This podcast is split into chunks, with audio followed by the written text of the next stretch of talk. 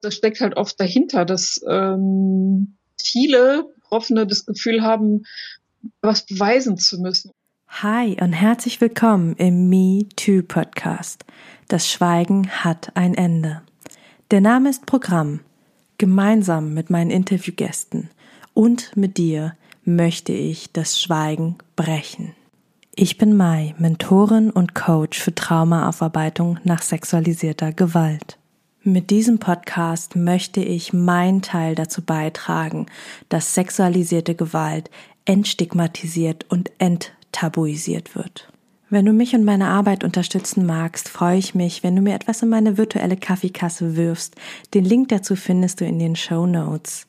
So kannst du dazu beitragen, dass die Inhalte dieses Podcasts weiterhin allen Menschen kostenlos zur Verfügung stehen. Bevor es jetzt endlich mit der Folge losgeht, möchte ich dich einfach nochmal darauf hinweisen, auch wenn du es wahrscheinlich schon selber weißt, dass Inhalte dieses Podcasts dich potenziell triggern können, in Klammern aber nicht müssen. Sollte es so sein, dass du aufgewühlt bist, dass dich irgendwas sehr berührt, dass du mit irgendwas vielleicht sogar nicht klarkommst, dann wende dich bitte an eine Person deines Vertrauens und kümmere dich gut um dich. Und nun wünsche ich dir viel Inspiration beim Hören.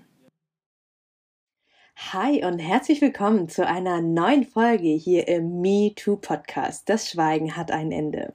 Ich bin Mai, ich bin ja deine Host hier und ich habe heute einen ja ziemlich coolen Gast bei mir. Wir kennen uns ähm, über dieses ominöse Internet, ja dieses Social Media, von dem alle ganz dolle schimpfen. Nein, nicht alle. Ähm ich habe die Beate Krichel bei mir. Beate ist Autorin eines Buches, das mich ja ähm, allein vom Titel her sehr berührt hat, weswegen ich sie auch angeschrieben habe und gefragt habe, ob sie nicht Lust hätte, mal bei mir hier im Podcast aufzutauchen und äh, ja, mit mir und für euch äh, zu reden über ihre Geschichte, über das Buch selber. Und ja, ich finde sie eine sehr, sehr coole, sehr starke Frau. Oh. Und deswegen ein ganz, ganz liebes Hallo an Beate. Ja, vielen, vielen Dank. Hallo. Ich freue mich sehr. Danke. Schön, dass du da bist. Ja, ich habe mich auch sehr gefreut. Genau, dieses ominöse Internet, wie du gerade gesagt hast. Ich meine, das ist ja, hat ja auch wirklich sehr, sehr, sehr viele gute Seiten. Ich, äh, hab, ich bin ja irgendwann auch auf dich aufmerksam geworden darüber und finde es gerade unglaublich spannend, gerade was auch Instagram und in anderen sozialen Medien gerade sich zu dem Thema tut, wer sich da alles positioniert, welche neuen Initiativen entstehen und äh, welche Podcasts, Talk. Das ist, finde ich ganz großartig, ja. Ja, das ist so, so wichtig. Ja. Und ähm, genau, noch kurze Info für diejenigen, die gerade zuhören, also die gerade irgendwie auf den Podcast-Kanälen sind. Wir nehmen auch mit Video auf. Das heißt, wenn du uns lieber sehen möchtest, dann kannst du einfach auf den Link äh, in den Show Notes klicken und uns dann einfach auf YouTube anschauen. Äh, Tonspur ist genau die gleiche, nur dass du noch unsere Köpfe sich bewegen siehst. Genau.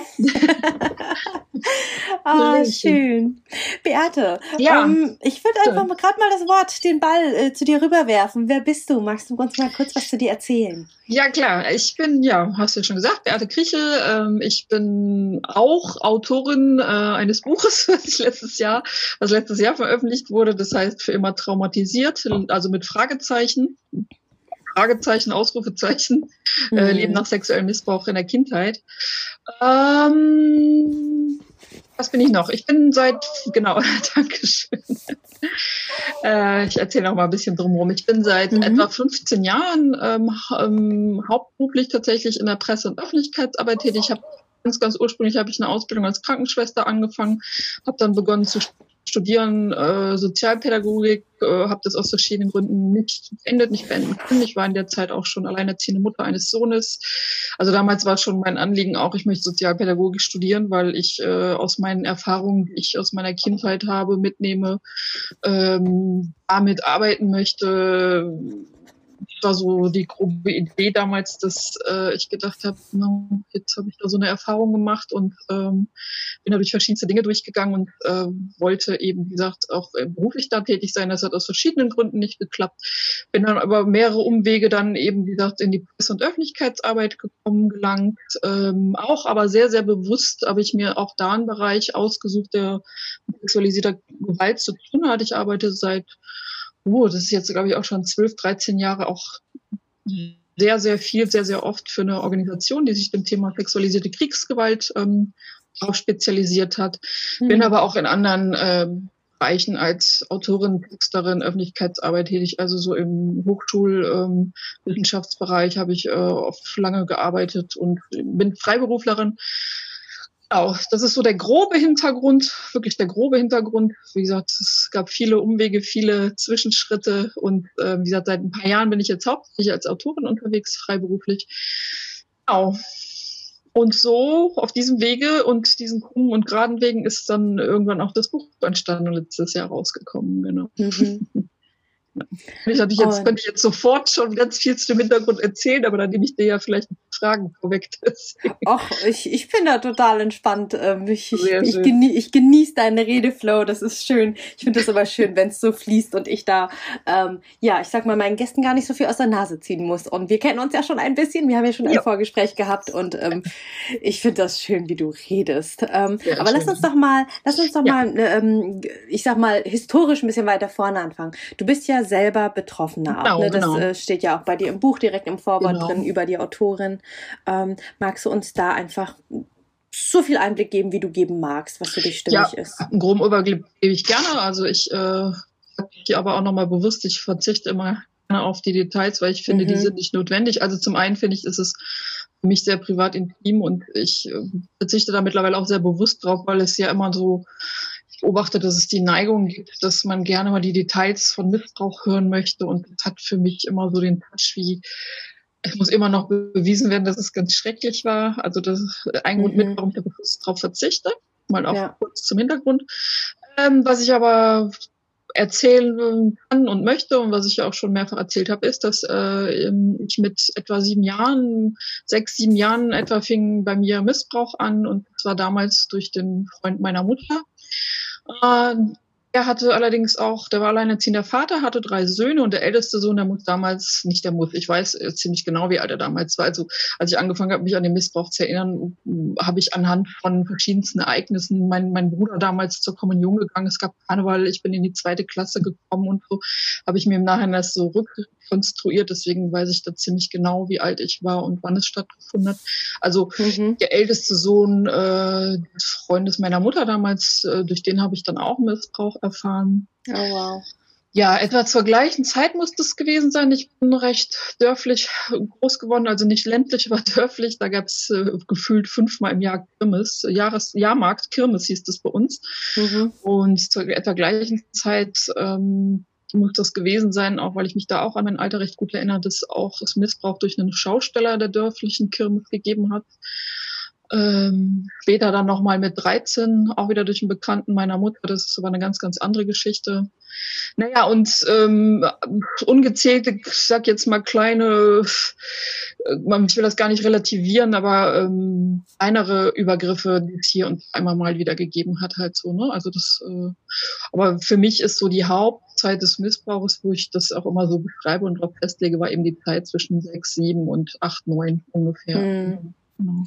Das heißt, das ist so, ich sag mal, diese klassische Missbrauchsgeschichte, wo ähm, jemand, die ja. schon einmal Opfer geworden ist. Ähm, also ich, ich finde das immer eine ganz spannende Beschreibung. Ähm, jemand, der oder die schon einmal Opfer geworden ist, strahlt ja bestimmte Dinge aus. Ne? Da, da ist ganz, ganz viel Trauma, ganz viel Angst, ganz viel Scham und das merken potenzielle Täter. Und das merken die, dass die dann ne, wieder, dass dann das andere angezogen werden. Und ich finde ja, das so. Hm.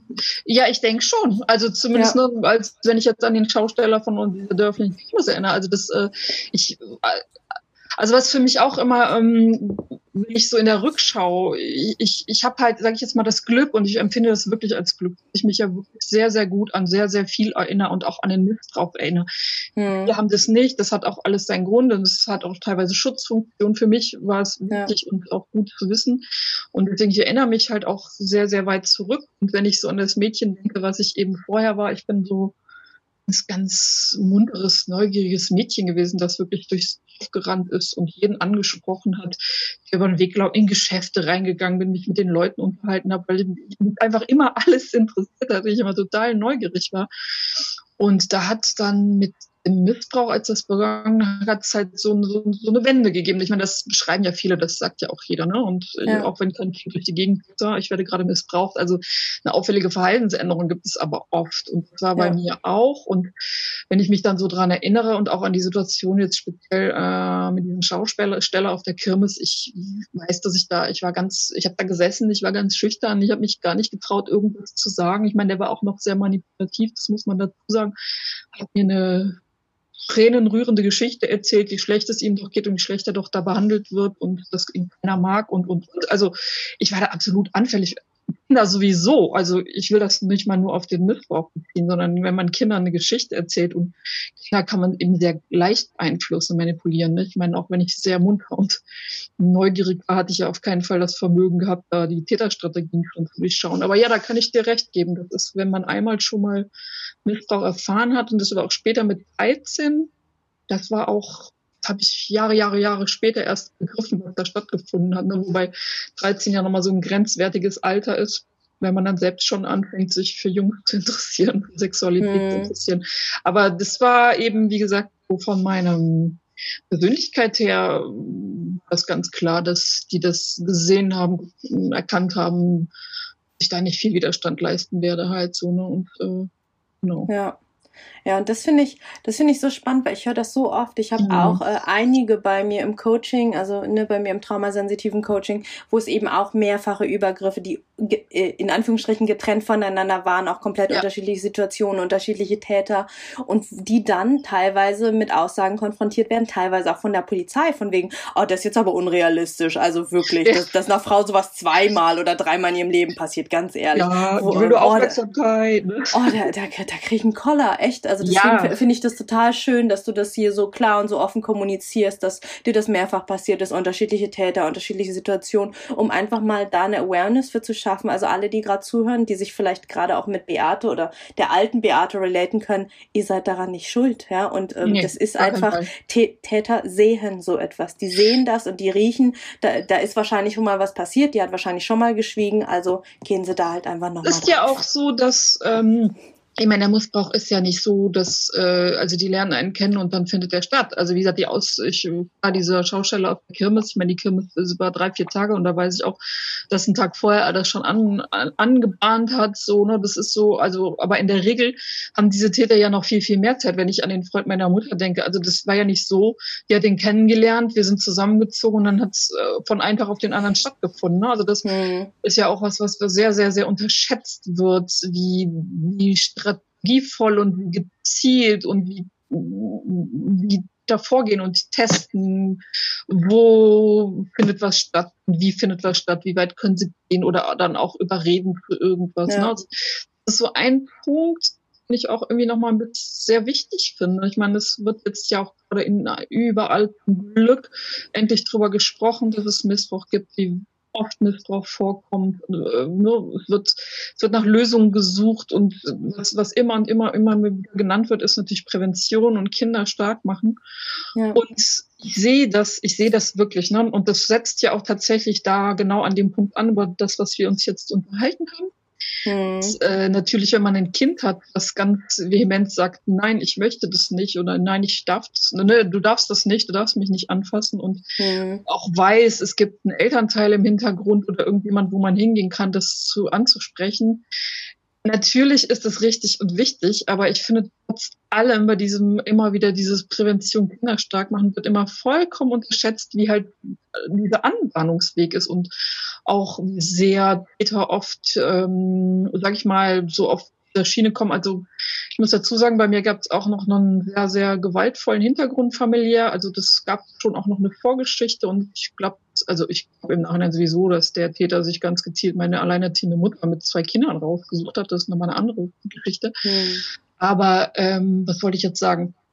Es ist eben auch so, dass äh, man wirklich vollkommen unterschätzt, wie gezielt Täter äh, vorgehen. Und äh, zum Beispiel bei mir, genau, jetzt weiß ich wieder den Anschluss, dass ich sagen wollte, der hat bei mir einfach auch völlig erkannt, dass da so ein emotionales Loch gab, das, das einfach äh, gefüllt werden wollte. Und selbst wenn, ich frage mich halt immer, natürlich ist es im Nachhinein schwer, das zu sagen, wenn ich so eine so einen Kuss gehabt hätte als Kind und nein, du darfst, ne, fass mich nicht hier und fass mich nicht da an ich glaube, es hätte trotzdem, er hätte trotzdem sein Ziel erreicht, weil, wie gesagt, gerade als Kinder, man, als Kinder erkennen solche Strategien ja überhaupt nicht und können das überhaupt nicht einschätzen und nicht absehen. Und wenn dann aber noch jemand ist, der dann irgendwie ähm, eine emotionale Lücke füllt und das sehr bewusst und sehr strategisch tut, dann hebelt man im Zweifelsfalle auch äh, da dieses Nein auf. Ne? Das, also ja. ich will nicht sagen, dass es völlig äh, völliger Humbug ist. Nee, im Gegenteil, natürlich bin ich immer dafür,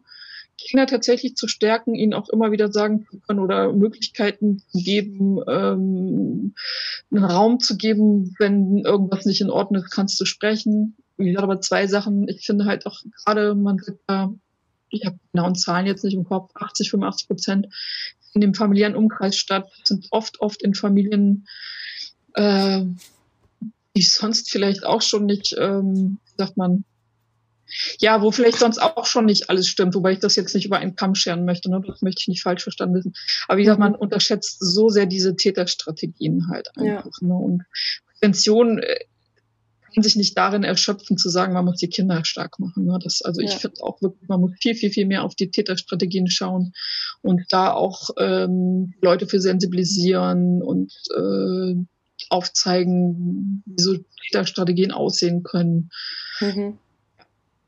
Ja. Mal dazu. Voll gut. Voll, das spannende Thema, das wir auch so ja. im Podcast noch gar nicht hatten. Also danke dir da nochmal für das näher reingehen in die Täterstrategien. Mm, was ja, war jetzt auch nur ein Abriss, wie gesagt. Klar. ja. Riesenthema. Mm, was ich noch spannend fand, ähm, da, als du davon gesprochen hast, dass du dein Alter zu bestimmten Situationen rekonstruiert ja. hast, das fand ich nur, ja. fand ich super spannend, weil ich höre das ganz, ganz oft, dass mir dann jemand sagt, oh, ich weiß gar nicht, wie alt ich war und ich kann es gar nicht genau bestimmen. Ich sag, und genau das geht, darum geht's ja gar nicht. Du musst es nicht nee. auf das Datum, nee. auf den Tag genau bestimmen, sondern nee. es reicht ja, wenn du irgendwie Anhaltspunkte hast. Genauso war es bei mir ja auch. Also bei mir war es ja, ja auch so, dass ich dann irgendwie überlegt habe, okay, ähm, in welchem Raum haben wir uns befunden? Zu welchem Haus ja. hat dieser Raum gehört? Ähm, war es warm, war es kalt? Ja, und so kann man ja, das ja genau. relativ genau. gut eingrenzen. Ähm, Gerade zum Beispiel, wenn es ein paar Umzüge gegeben hat. Also ich weiß zum Beispiel, wann ungefähr wir umgezogen sind. Und so habe ich mir meine Sachen zum Beispiel rekonstruiert, bevor ich zur Polizei gegangen bin. Und das hat ja tatsächlich im Endeffekt haben meine Aussagen und meine Rekonstruktion, die teilweise, wo zwei, drei Jahresspannen dazwischen sind, haben gereicht, dass ähm, die Anklage sogar auf der zweiten Gerichtsebene stattgefunden hat. Also nicht ja. auf der auf der Kreisebene, auf, äh, auf Landes, äh, sondern direkt auf der zweiten Ebene auf Landesgerichtsebene. Ja, ja, ja, und das ist so, so wichtig, dass, äh, dass, dass, da, dass da nicht im Kopf stecken bleibt, ich muss das jetzt aber haargenau wissen, sonst geht gar nichts, sondern hey, schau, wie weit du es für dich rekonstruieren kannst und das ist dann schon in Ordnung so. Ja, aber ich glaube, genau das steckt ein Stück weit dahinter. Ich meine, bei mir ist es jetzt ja nun nicht so, dass ich eine Anzeige erstattet habe. Ich äh, hätte könnte es jetzt auch nicht mehr wieder. Das war in den 70er Jahren, das wäre jetzt schon längst verjährt. Auch ein mhm. anderes Thema. Wir können heute über so vieles sprechen. Ja. Aber ich glaube, das steckt halt oft dahinter, dass ähm, viele Betroffene das Gefühl haben, was beweisen zu müssen. Und ich sag mal, dadurch, dass ich, ähm, ich habe mich auch sehr, sehr bewusst, als ich es noch konnte, erstmal gegen eine Anzeige entschieden, weil das war ja auch noch andere Zeit und ich hab, wollte auf gar keinen Fall so ein Gerichtsverfahren auf mich nehmen und äh, mich dadurch die Mangel nehmen lassen und äh, mhm. beweisen müssen. Das ist, aber ich glaube, steckt eben bei vielen einfach dahinter, dass sie so an diesen, an diesen beweisbaren äh, Momenten, Tagen, Räumen, alles, was du auch eben beschrieben hast, hängen, um beweisen zu können, dass es passiert ist. Ne? Und für mich ist es halt einfach dadurch, dass ich immer konstant auch eine Erinnerung daran hatte. Ich meine, ich habe nicht immer dran gedacht und auch mit sieben, acht schon mal, also danach, als es Missbrauch vorbei war, schon mal nicht. Ich habe mich da mit 12, 13 wieder erinnert, aber das, ähm, ich hatte nie das Gefühl, ich muss selbst für mich jetzt beweisen, dass es auch stattgefunden hat. Aber ich glaube, das spielt schon bei vielen eine Rolle, weil mir mhm. einfach oft nicht geglaubt wird. Und wenn man dann mit Fakten kommt, hier, aber da war doch der Umzug und da war doch der Raum und hat es stattgefunden. Ich meine, selbst das beweist ja nichts, aber ich glaube, das ist das, ähm, warum da viele auch so dran hängen und dass das so wichtig ist. No? Also nicht ja. nur für sich selbst, sondern auch für die Außenwirkung, für den Außenbeweis sozusagen. Ja. ja. Und wie, wie bist du dann deinen Weg gegangen? Also wie, wie, wie hast du deine Aufarbeitung erlebt? Was hast du da getan? Oh ja, auch das kann ich natürlich nur in groben Schritten. Ich bin ja schon dieses Jahr 49 geworden, habe da schon einen längeren Aufarbeitungsweg hinter mir. Also das, äh, wo ich versuche mal die wichtigsten Stationen da ähm, zu erfassen. Also zum einen war es tatsächlich, dass ich mit 13, 14 etwa vorm Fernseher gesessen habe, war dann ja in den 80er Jahren. Also die ersten tatsächlich Berichte aufkamen von Missbrauch, ne, speziell Kindermissbrauch. Das war damals ja alles auch noch in einem und man heute sich ja vielleicht gar nicht mehr vorstellen im Umfeld, ähm, wo das alles noch negiert wurde, wo das abgesprochen wurde, wo das Ausmaß überhaupt nicht bewusst war. Da erinnere ich mich, dass ich aber da äh, zu Hause vor dem Fernseher gesessen habe und dann kam ein Bericht und äh, wurde dann aber auch sehr stark äh, auf, sage ich mal, boah, ich denke schon fast juristische Weise eben auf dieses Erleben und auf den Missbrauch, auf die Details. Also ich empfinde das im Nachhinein wirklich noch als sehr, sehr unangenehm, weil das fast wirklich juristisch, ich habe damals schon gedacht, was soll das? Warum wird das so dargestellt? Also soll das mhm. Menschen erregen? Also auf so eine Art und Weise. So, und, ähm, und dann im nächsten Schritt war dann der Fokus darauf, ähm, wie, wie, wie zerstört, wie kaputt die Menschen sind, die sowas erlebt haben. Ich gebe das alles jetzt mit meinen Worten wieder. Ne? Mhm. Und äh, das weiß ich noch, dass ich danach in mein Zimmer gegangen bin und gedacht habe, so, hm, ich habe es ja auch erlebt, aber anscheinend hat das auf mich ja keine Auswirkungen gehabt. Das habe ich damals tatsächlich noch geglaubt. Oder ich, habe ich auch ganz lang gedacht, ja.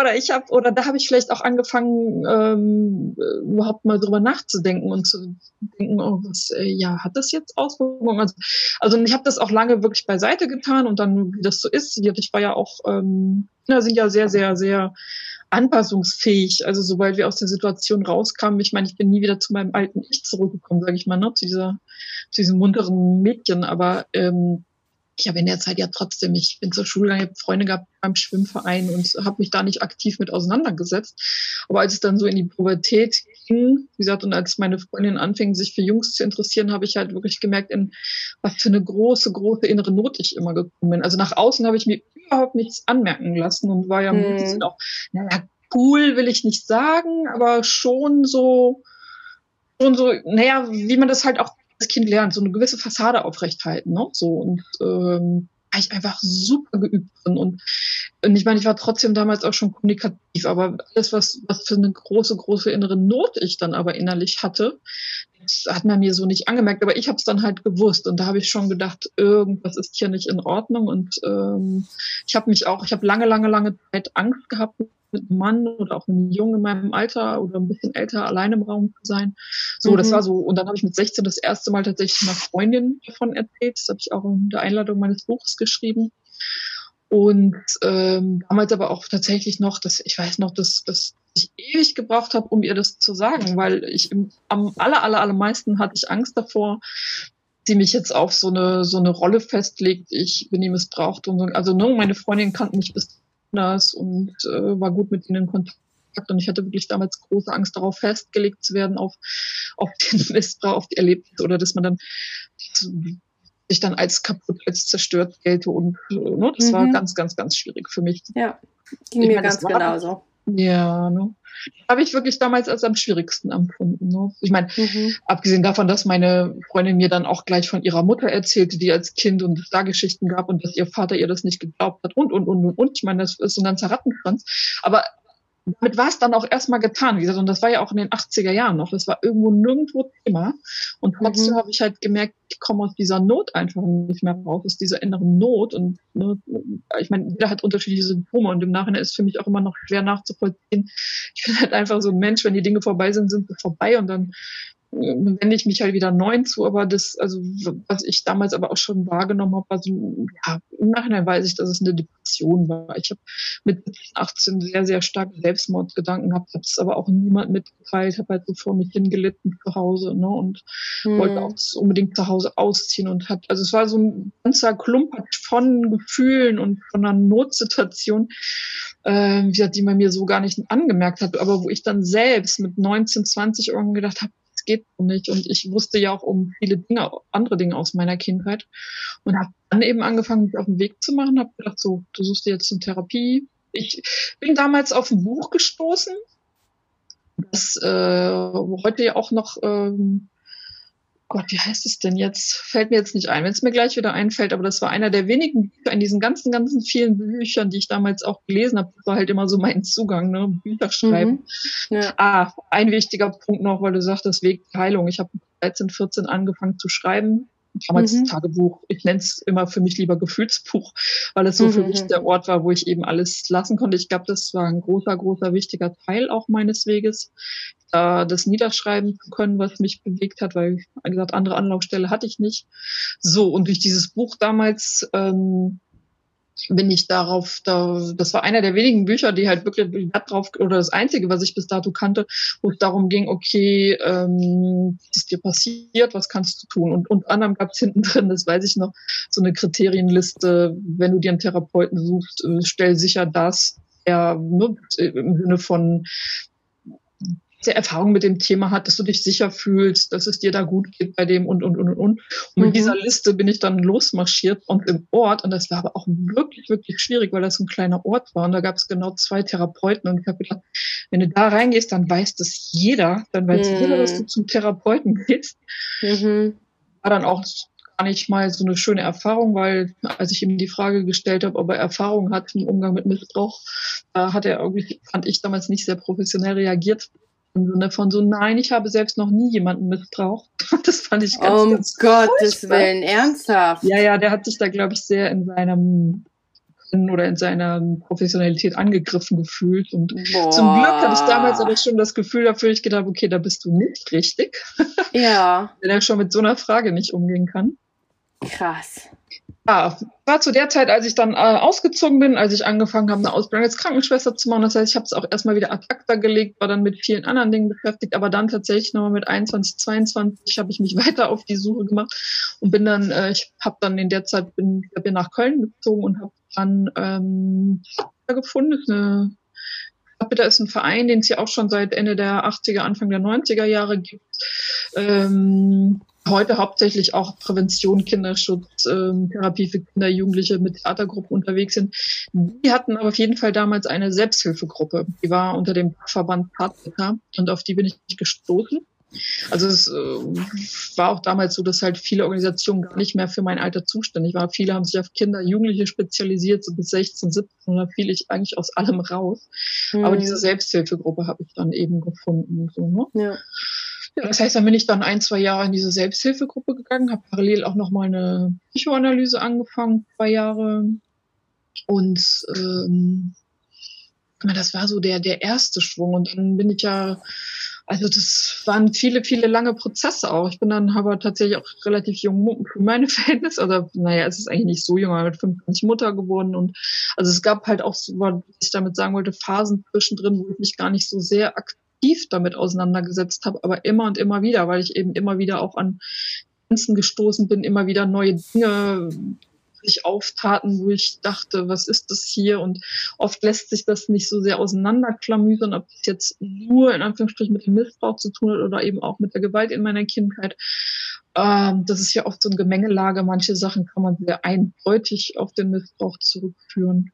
So und so war das einfach im Laufe der Jahre, dass ich immer mal wieder eine Therapie die auch nur kurz gemacht habe, weil ich, also es war nie, es war, ich, mir ist dann Verhaltenstherapien empfohlen worden. Dann, ach, ich ich weiß nicht, was ich alles. Dann habe ich immer angefangen und habe immer gespürt, das ist es nicht. Das, das greift mhm. nicht die Wurzel an und das kommt nicht. Von Traumatherapie war damals überhaupt noch nicht die Rede. Das ist ja auch, sage ich mal, gerade im therapeutischen Bereich eine neuere Entwicklung der letzten Jahre, so krass das jetzt auch klingt.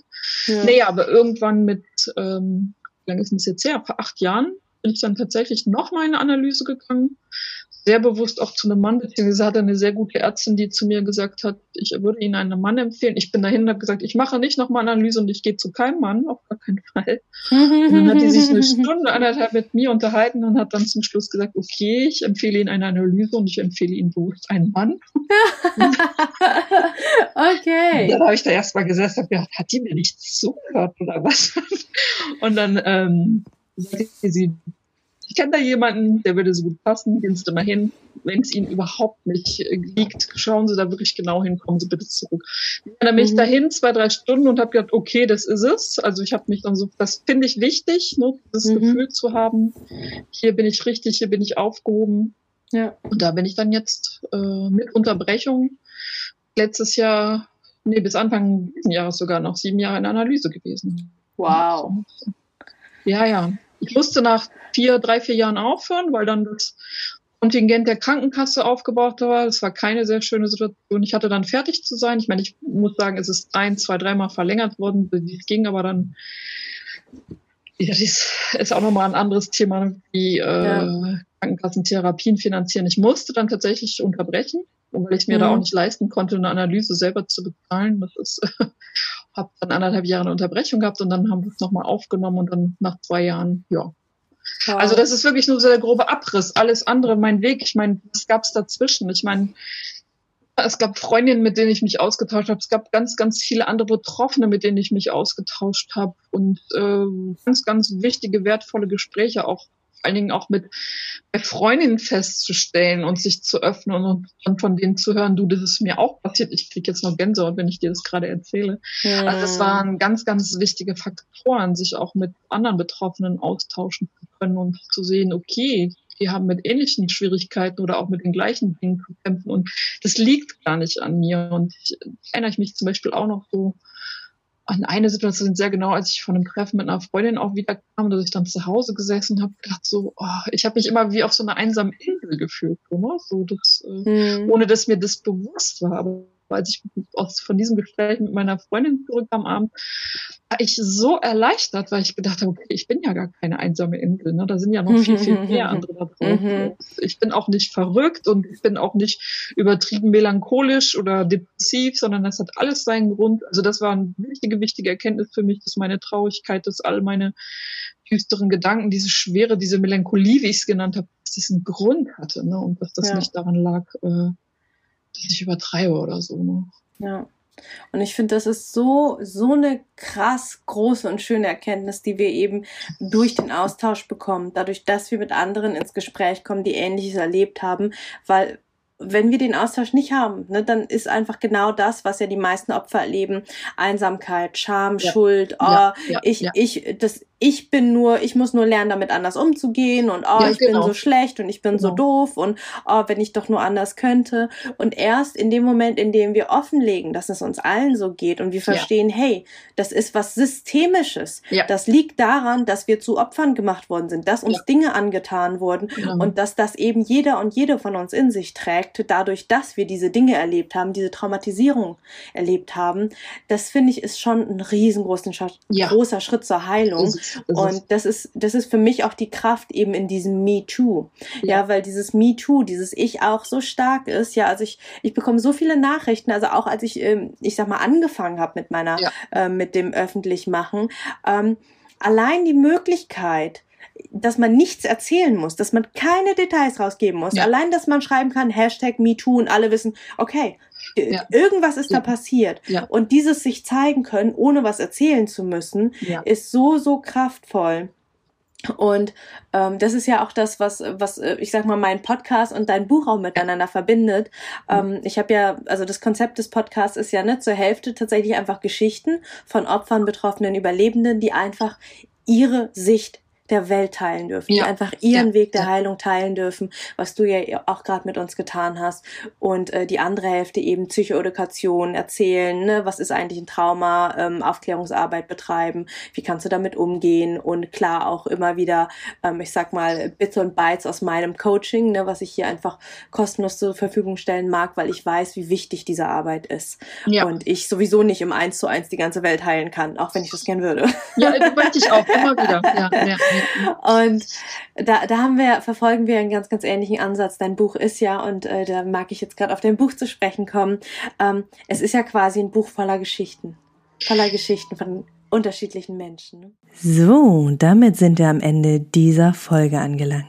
Wenn dir der Podcast gefallen hat, freue ich mich, wenn du mir etwas in meine virtuelle Kaffeekasse wirfst. Die findest du in den berühmten Show Notes. Dort lohnt es sich aber auch ganz unabhängig von meiner Kaffeekasse reinzuschauen. denn da findest du den Link zum kostenlosen Download meines E-Books, das Trauma Kit. Trauma verstehen und Flashbacks endlich in den Griff bekommen. Inklusive Notfallübungen und alles in leicht verständlicher, traumasensitiver Sprache. Außerdem findest du dort auch Infos zu meinen Online-Kursen, wann mein nächstes Gruppenprogramm startet und wie du mit mir im 1 zu 1 arbeiten kannst, wenn du das denn möchtest. Und nun wünsche ich dir von Herzen alles Liebe. Wir hören uns in der nächsten Folge wieder. Alle zwei Wochen montags erscheint hier eine neue Podcast-Folge. Und vergiss bis dahin nicht, du bist nicht alleine.